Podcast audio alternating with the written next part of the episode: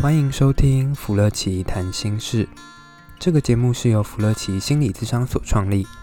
在这里你会听到咨商所的心理师们一起分享咨商过程中的所见所闻，也聊一聊心理学的专业知识与概念。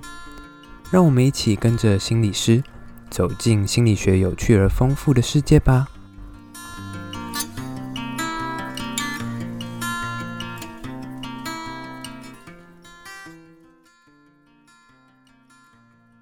Hello，大家好，我是主持人小福。今天我们来聊一聊亲职教养。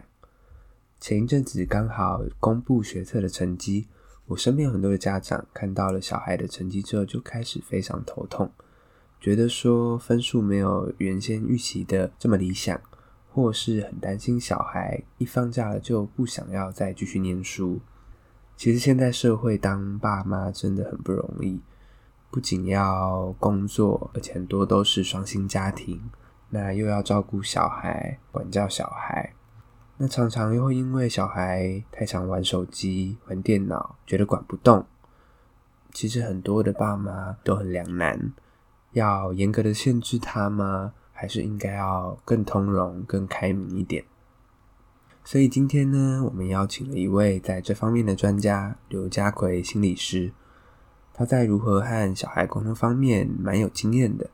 而且也常常在学校跟父母、跟老师做管教上的沟通。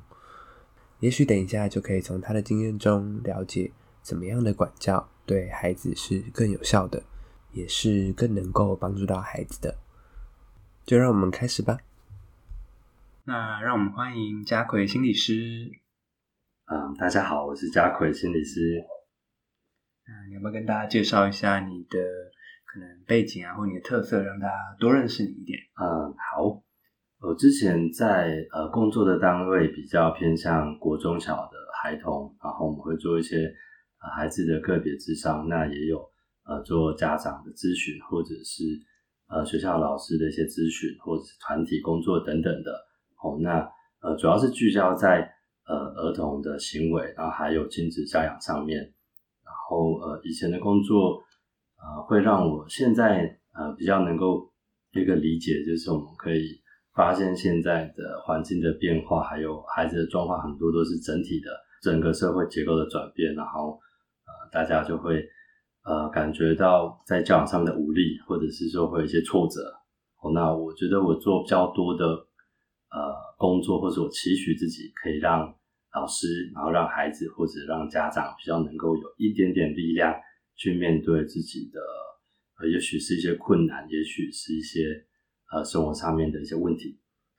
你刚刚提到有一些像是环境的变化，但是你觉得那是什么啊？是什么样的一个环境变化？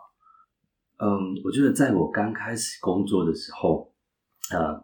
我常常听学校老师就会说，哎，孩子的问题很多。然后，特别是现在，他们在第一线观察到很多孩子有过动、注意力不集中，或者是有自闭症或特殊需要特殊教育的孩呃的介入的孩子，那他们常常会呃很无力。那他们就会连接到一个状况，就是说，你看这些孩子们的家长们对他们的教育，或者是对他们的管教，或者是呃在他们身上的各种各样的呃，都好像没有尽到他们所认为的一个。理想的父母的一个角色，哦，所以导致说他们会常常觉得都是家庭的问题啊。但是一直这样想的话，就会很无力，因为呃，学校毕竟是一个教育单位，那它还是针对呃全体学生，那老师们就好，好容易有挫折，他们也会觉得说啊、呃，没办法，那孩子都这样，然后我们也跟家长沟通无效，然后持续都会发现孩子有一些呃挑战性的行为，或者是。呃，不管是破坏规则，或者是影响到整个呃课堂或者其他生活面上面，就会发现说，呃，再再回去看家庭这一块，那好像很多家庭虽然是来自于不同的背景，但现在的时代好像都有一些呃挑战。所以你刚刚讲到的是，老师们会觉得好像父母没教好，嗯，可是父母也觉得老师没教好，对对对，父母也会认为说，因为。现在的文化感觉有点像是好多东西都变成专业外包，然后父母他们有一个角度就会觉得说，啊、那我平常工作也很辛苦了，那现在的家庭结构啊，大部分都倾向是双薪家庭，或者是呃可能呃不像以前就呃男主外女主内，单纯的会有一个妈妈或者是一个照顾性的角色在家里面协助，那可能父母亲都有自己的工作在忙，然后然后加上补习班或者是各种的呃教育的外包，所以他们很习惯说啊，就是老师们应该要处理好孩子的状况啊，那我时间真的不够了，他们也会这样的声音出现。的确。所以感觉两边就容易有一个对立，或者不不容易促成沟通的一个前置的因素存在。那的确是对于不管是老师或家长而言，都会一样面临到很多的难题，就是他们可能自己都有很需要很忙的事情，或者像一个班级老师要顾很多的学生，所以他们不一定有余力去呃处理好每一位孩子的状况。尤其是嗯，比如说。现在比较常被讨论的注意力不集中啊，嗯、或者是一直玩手机，对对对，是网络成瘾。嗯，那像面对这些难题，嗯、通常会怎么跟这样的父母或跟这样的老师去做互动，或者是帮助他？嗯，我觉得呃，第一个首要的状况是先理解。那这个理解包含说对，呃，我我如何去诠释孩子的这个行为，然后还有我自己的状况的理解。然后，因为互动是相互的，我不能够只有看呃一方面的一个行为表现，所以我觉得第一个呃能够让他们呃有一点点改变的基础是在于理解，就不管是理解孩子或者是理解自己的状态，理解就可以让小孩发生改变吗？呃，我觉得因为理解是可以先对自己的状况做盘点，然后可以先知道说目前的行为基础在哪边。那对孩子本身，可能我们可以知道更多他的行为的一些讯息，不管是呃，假设一个孩子他呃在学校都持续过动，哦，那学那当然学校老师看到的呃讯息是跟这个情境有关的，那我们在解读的时候，可能也会很多重的传递，然后导致说我们不知道那个经验现场的现象是什么，所以我我会认为那个理解是呃还原到孩子的呃个人的主观，那还有环境的客观因素。然后去做综合的了解，说，哎，这个孩子他的行为是不是有些特定的状况？然后是不是有特定的课？然后某些老师跟他的互动，呃，有一些因素导致呃孩子他会在某个时间点，然后出现什么样的行为？像我有一个呃之前服务过的孩子，呃，他就会固定在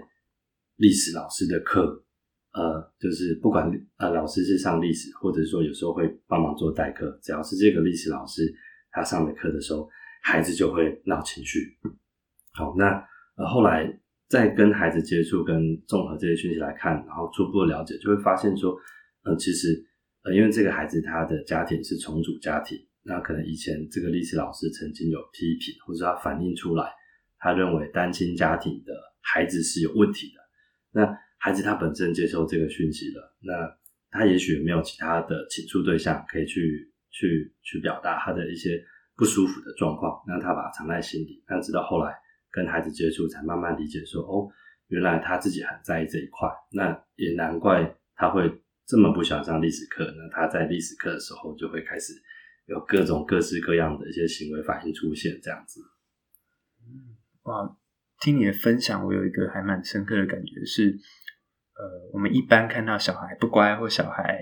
上课在闹在难搞，嗯、我们都只看到问题的表象。对，可是你刚刚好像一步一步的去看到他那个问题的出现，其实是有一段故事，有一段为什么会这样的过程。嗯嗯嗯嗯。那这个部分要怎么样去发掘它，或是嗯嗯嗯。我觉得应该是说，啊、呃，是用引导这个状况。那有了之前的刚刚所说的理解之后，那我们再进入下一个阶段。我会认为是要进入到呃呃沟通跟交流的部分。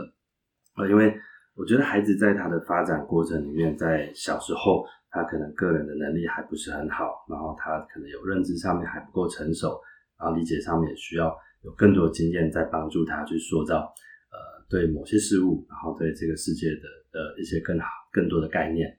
那呃，所以孩子小时候基本上都会是被动配合着环境，然后配合着大人要他做什么，不要他做什么。所以在小孩子很初期的时候，我们的教养比较多呈现的是要求式的，就你要做什么或不要做什么。那当孩子慢慢长大之后，他会呃开始进入到自己的想法了。哦，那那在这里面，其实我们呃如果没有去调整对应孩子的一些互动方式的话，然后没有去尊重孩子有自己慢慢长出一点能力，那我们还是会照着以前这种要求式的方式去去认为孩子说哦，我说的话你就要听，照我说的话就对了，好，然后导致说可能孩子真正有一些行为，那他在背后或者是当时的一些脉络，我们呃没有办法能够呃在那个同时间点上去同时的去理解，然后或者是帮助。那导致说，当有行为出现的时候，其实都都已经是呃后面有一些形成的历程出现了。所以你会认为，父母在也许某一个时间点就要从权威开始变成更开明、跟交流嘛？嗯、那这是不是代表我们有时候不能骂或不能管？这、嗯、这个要怎么权衡？我觉得，呃，骂呃打骂来说好了，它都是一个很快的方法去抑制小孩子的。现在在做的事情不要去再做，哦，那也是本能的直觉，因为我们人都很怕，呃，很怕就是这种威胁性的情境，不管是口语的或者是肢体上面的，那会很直觉的让我们感觉到我们需要好好听话。但是在这个听话背后呢，听话之后呢，他有没有办法接收到他的行为？呃，家长能不能够提供一些比较有教育性质呃上面的一些功能，让孩子可以思考说。呃，我这个行为错在哪里？那我应该怎么样调整？然后我下一次怎么做会更好？那那所以我，我会觉得说，难免孩子的行为面上，我们呃有时候情绪激动，也许会用比较激烈的方式做表达，或者是甚至会修理孩子。但只要这个修理的限度是在合乎孩子这个行为表现上面的状况。哦，假设说，呃，这个孩子他打破了一个东西，那我们修理他，可能我们。并不是说很大力的往死里去打的，把他手伸出来，然后一直打，打到他都已经 OK 了，然后都已经受伤很多了。哦，那呃，这个是比较不合理的。那合理的处罚，哦，我会说处罚是针对行为的状况来做立即性的呃处理。然后，但是在这个呃处罚过后，呃，这是怎么样教育？我觉得那会是重要的，而不是说当你在处罚的时候，你自己的状况，好像我们之前讲的，为什么要？理解自己的状况也很重要，因为有些时候，呃，我会发现很多家长在教育孩子或跟孩子互动的过程，其实，呃，他们会忘记自己，也许在当时的状况，也许经历了一天工作的疲累，也许经历了一些啊、繁忙的一些事物，然后可能状况也不好了，然后他也没办法站在一个相对比较呃稳定跟平静的角度去跟孩子沟通，那孩子刚好又在这个时间点。出现这个行为，那那他们就会常常不小心就摄入自己的情感在里面。好，那所以理解呃孩子跟理解自己，然后接下来能够试着跟孩子做呃一些交流跟沟通，那我觉得还会慢慢的让孩子增加他的呃对呃所谓的合理的行为做一个思考，然后去能够更多的能力能够培养出来。听起来其实处罚嗯。简单而言啦，可能会有两种不同情况，一种是纯粹自己我也、嗯、我也很生气，对，我也情绪很大，然后我要去抑制他，要惩罚他。但另一种、嗯、也许比较理想的是，我们可以在有针对他的行为有合理的处置之后交流，然后去让他理解。对，我我想这样子会让孩子能够有在额外去思考的机会，而不是说他他只是怕做这个动作，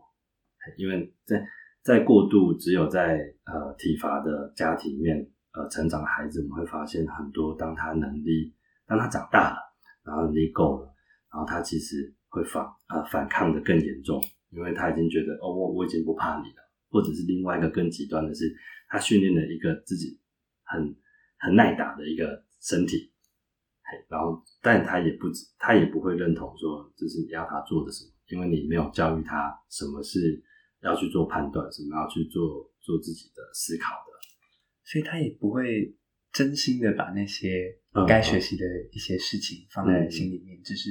呃被迫去服从。啊、嗯，对我我觉得会是呃，那是那会是因为小孩子那个时候的年纪，他在被打的那个时候，他记住的是恐惧跟害怕，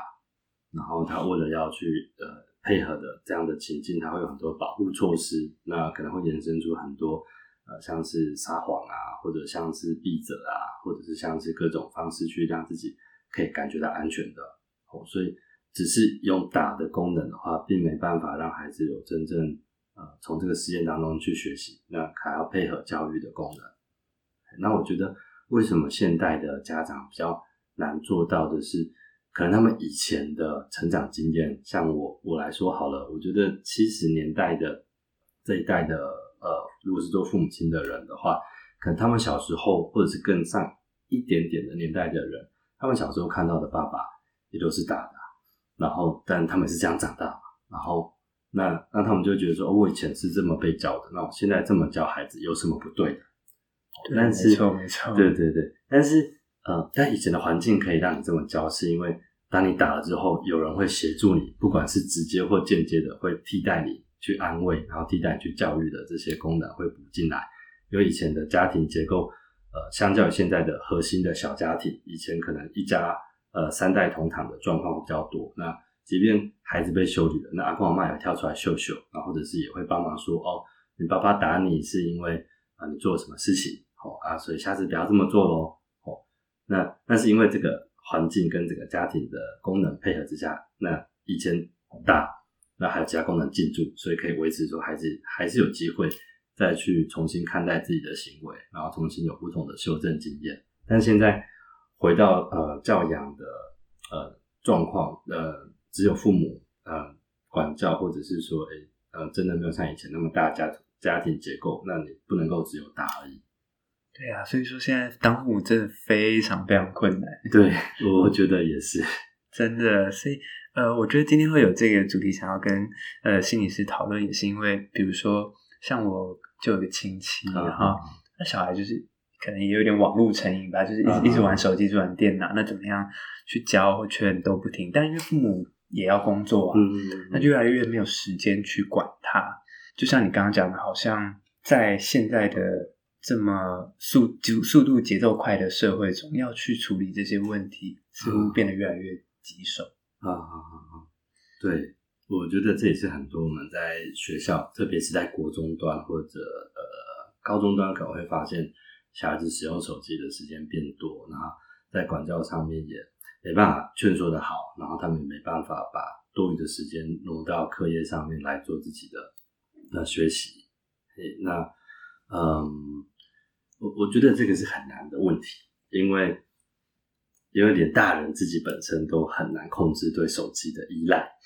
我这么说很有道理耶。对对，呃，你会看到自己手机会跳出来那个每周使用的手机的时间吗？会，我都不敢去正视那个数字了。对对，我最近发现我也不敢去正视，因为我会觉得，哎，我的手机使用时间好多，然后一天二十四小时之内。最近这一两个礼拜，竟然已经达到了高峰，达到了我呃历史新高，到十小时，就扣除掉我睡觉的时间，有将近十个小小时左右的时间，我的手机都是开着的。然后我会蛮惊讶，就是说，我也没有以为，呃，我也不会认为我是网络成瘾，但是呃，我用手机可能会呃用来看一些讯息，或者是我可以呃连接呃电脑做 WiFi，我可以。可以呃去查查询一些资料，或者是做一些呃影片，然后看一些 YouTube，或者是看一些最近发生一些事情等等的。我没有追剧的习惯，我也没有特定玩游戏的习惯，但是我一个礼拜这样可以平均下来一天十个小时，我觉得蛮恐怖的。所以呃山西的网网络成瘾一直是呃最近的现代心理学探讨的很大的一个问题。然后成瘾它呃。它已经不是像是呃过往我们对于说就是这些成瘾物质比较熟悉的，可能有呃酒精啊或者一些物质滥用相关的。那我觉得手机呃现在讨论，那在 DSM-5 里面其实被列列举说呃咖啡因使用也有，咖啡因成也有，好手机网络使用也有。然后呃我觉得回到教养上面呢、如果是现在还没有呃。孩子或孩子还小的时候，我觉得环境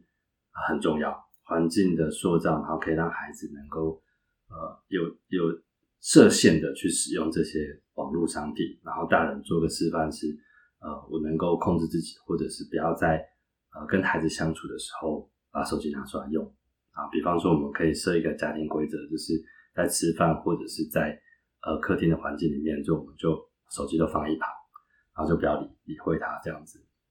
好，那最最基本的，我们可以从环境里面开始调整，然后再慢慢的让小朋友去去熟悉、去辨别。我觉得现在呃很多，因为呃手机里面的东西太多的声音跟影像刺激，它其实是很容易让孩子感觉到好的。那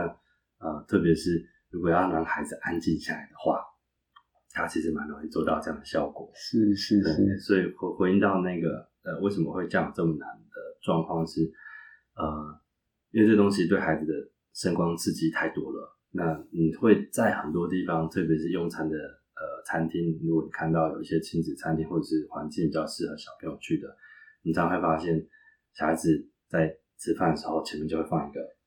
有、呃、平板或者是手机。对，我有看过。对，然后你就发现，诶，大人也是人手一机啊，就是大人划他自己的，然后孩子就看一些影片这样子。对，然后他好像很早就已经习惯了这样的模式，然后。所以这样的行为，所以当他已经建立了一个行为模式之后，我们要去做矫正跟调整的空间就相对有限。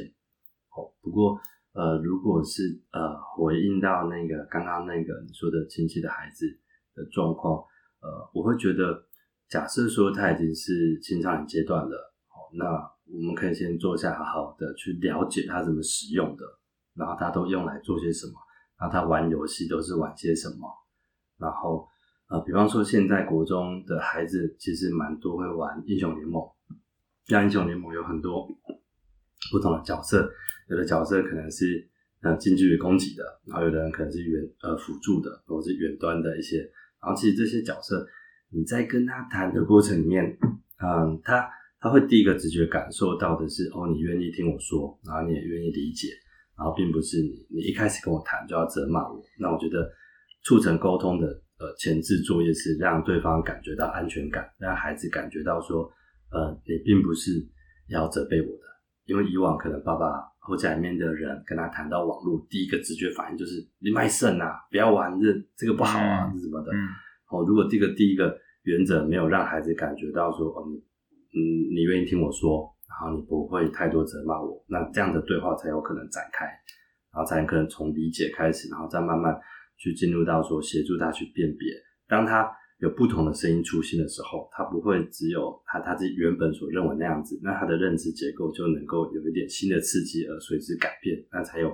呃转换的机会，而不是就停留在他现在就持续这样的行为，然后大人对他的行为感觉到很受挫，无法管教这样子。我觉得好像我们也在谈一种类似沟通跟协商的技巧，嗯、因为对对就是。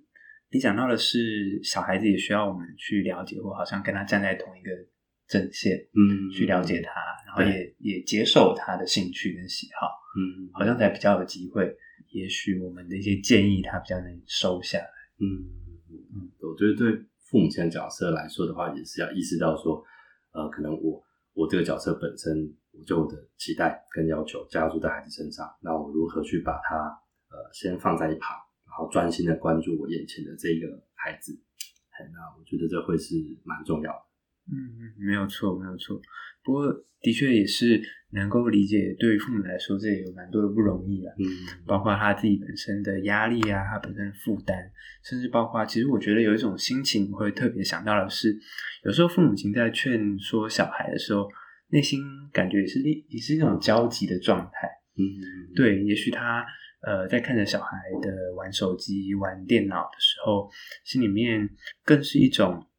对于这个孩子未来的担心。啊，对。那如果有一些呃方向或有一些话可以呃跟这样的焦虑跟担心的父母说的话，他们该怎么把自己的情绪先处理好，然后才去跟小孩做这样的一个交流沟通？嗯嗯嗯嗯，因为自己的情绪处理好，其实是一个很大的。很大的议题，呃，可能就是先意识到说，嗯嗯，目前的角色的职责是什么，然后，呃，如果要跟孩子沟通的话，也许父母亲能够先，呃，先知道说，诶，现在孩子的时代跟我以前所接受的状况不一样了，那有些想法上确实是会有存在的，呃，差异。好，那那我我先把我自己所想的，也许我有一个好的方法，好，不要那么快就进入到说，我希望你，我要求你，你必须要怎么样。这种绝对的、武断的这种价值观导向，那我们先做开放式的，先先多了解彼此的状态，然后多以一个呃能够接受，然后能够去呃陪伴的一个角色。那我觉得呃这样的机会呃比较能够促成说我们慢慢准备，而不是说我们就一开始就带着一个呃一个父母亲的这个角色去也要进入到沟通，然后我们很自觉的反映出来，就是你必须要怎么样。嗯，一种上对下，对对对，有一点其实是有点平等的那种位阶的感觉。嗯嗯、对，我觉得这个会是有一点困难的，因为我们以前的学习其实都没有特别提到说我们要怎么样当一个父母。以前以前的啊、呃，我们的课本也没有一一堂课是教说教父母啊，或教养育、教教养。所以好像我们都是用自己的经验去理解，然后呃，当我们成为父母之后，我们才会去试。然后啊、有时候是可能幸运的话，试的是 OK 的啊，有时候可能呃，孩子的特性也是不太一样，所以也不见得很多方式可以管管用。那那我觉得教育跟呃抚养孩子的过程，其实都是一一连串的挫折，但可能也相对的会考验到父母亲的。自自身的挫折容忍力，然后跟他呃这个家庭里面怎么样有资源能够协助啊、不管是妈妈也好，或者是爸爸也好，能够一起去撑住，然后去接住说，哎，孩子现在有这些议题，那我们需要好好的去去去合作，然后去让孩子能够有不同的呃改变的可能，这样子。对，嗯、我觉得跟你聊这个教养方面的难题，有一个蛮呃。蛮喜欢的感觉是，你不只会看到现在孩子其实会需要父母做什么样的角色，你也看到父母的难处，嗯，然后也看到这些难处来自于哪些更大的结构，嗯，或更大的环境的问题。我觉得如果是父母在跟你聊的话，好像会觉得自己罪恶感没有那么大，哎，是是，对，因为我觉得其实现在父母他也有另一个困难，就是也怕自己教不好，或者是也怕自己就是教养书可能。这一本跟你说你要当一个呃虎妈虎爸，嗯、那一本跟你说你要做一个温暖温暖关怀，其实父母也是蛮错乱的。对对对。对然后呃，我觉得嗯、呃，这会是一个很特别的现象，就是当当我们感觉到我们不确定怎么做会比较好的时候，我们特别会有一种不安感，然后这个不安感会促使我们去呃呃去收集一些讯息，去理解，然后去让我们有一个更明确的。选择能够去去做，但是呃，我觉得不管这些方法是什么，那对孩子的互动有没有一个核心的呃一些元素，我们都能够放在心上。不管是虎爸虎妈的严格式管教，或者是呃接纳的这个呃比较属于关怀性的抚慰性的这个角色，那那个原则，我觉得都必须要抓好。一个是对行为面上，一个是对这个孩子的接纳，就是呃我可以接纳你。我可以接纳所有你，因为你说的时候，孩子不管你做的好或坏的事情，但是行为本身它就有一些呃，我呃，比如说嗯、呃，当当孩子出现的一些一些行为，嗯、呃，像是偷东西好了，我觉得偷东西其实应该蛮多孩子都有，连我自己小时候都有偷过东西。然后嗯、呃，我自己会觉得说，哎、欸。孩子本能的直觉，回顾我自己的经验，就是我会知道钱这东西好，然后我就会趁家里面，我也知道，我也观察家里面的一些东西如何放钱，然后我可能会拿一些零钱，然后默默的跑到家里面附近的呃那种像是呃早期的干妈店，干妈店，对对对，然后就是买一些吃的，然后呃其实我觉得还很多很多孩子在成长过程里面，呃应该都是有稍稍微有一点偷钱的行为，然后但是呃偷钱之后。能不能够做调整跟修正？呃，我觉得有时候是，呃，是会考验到说父母亲他对孩子，呃，能够能能不能接住，即便你偷钱了，那那我知道，呃，这行为不对，但是我接受你是我的孩子。好，那有些时候打的时候，因为还每个孩子有自己的个性跟性格，有的幸运的状况，可能呃孩子被修理的那。那他可能会知道说，我怕了这样，那我不要再做。但有的时候孩子修理后，他还是有一种呃内在的渴望，或者是家庭的资源比较没那么多匮乏的孩子，他可能就会觉得说我想要立即的满足，所以他还是会去做。那在接下来在做的过程，有没有能够一直有个观念是，呃，行为是有有一些我们认为的比较合理的状况，但是姑且不论这些行为是什么，那你终究是我的孩子，然后这两个呃，如果能够记在心里的话，我觉得不管用什么方法啊、呃、都好。然后，但是这会考验到说整个家庭里面有没有办法有一个一致性的原则，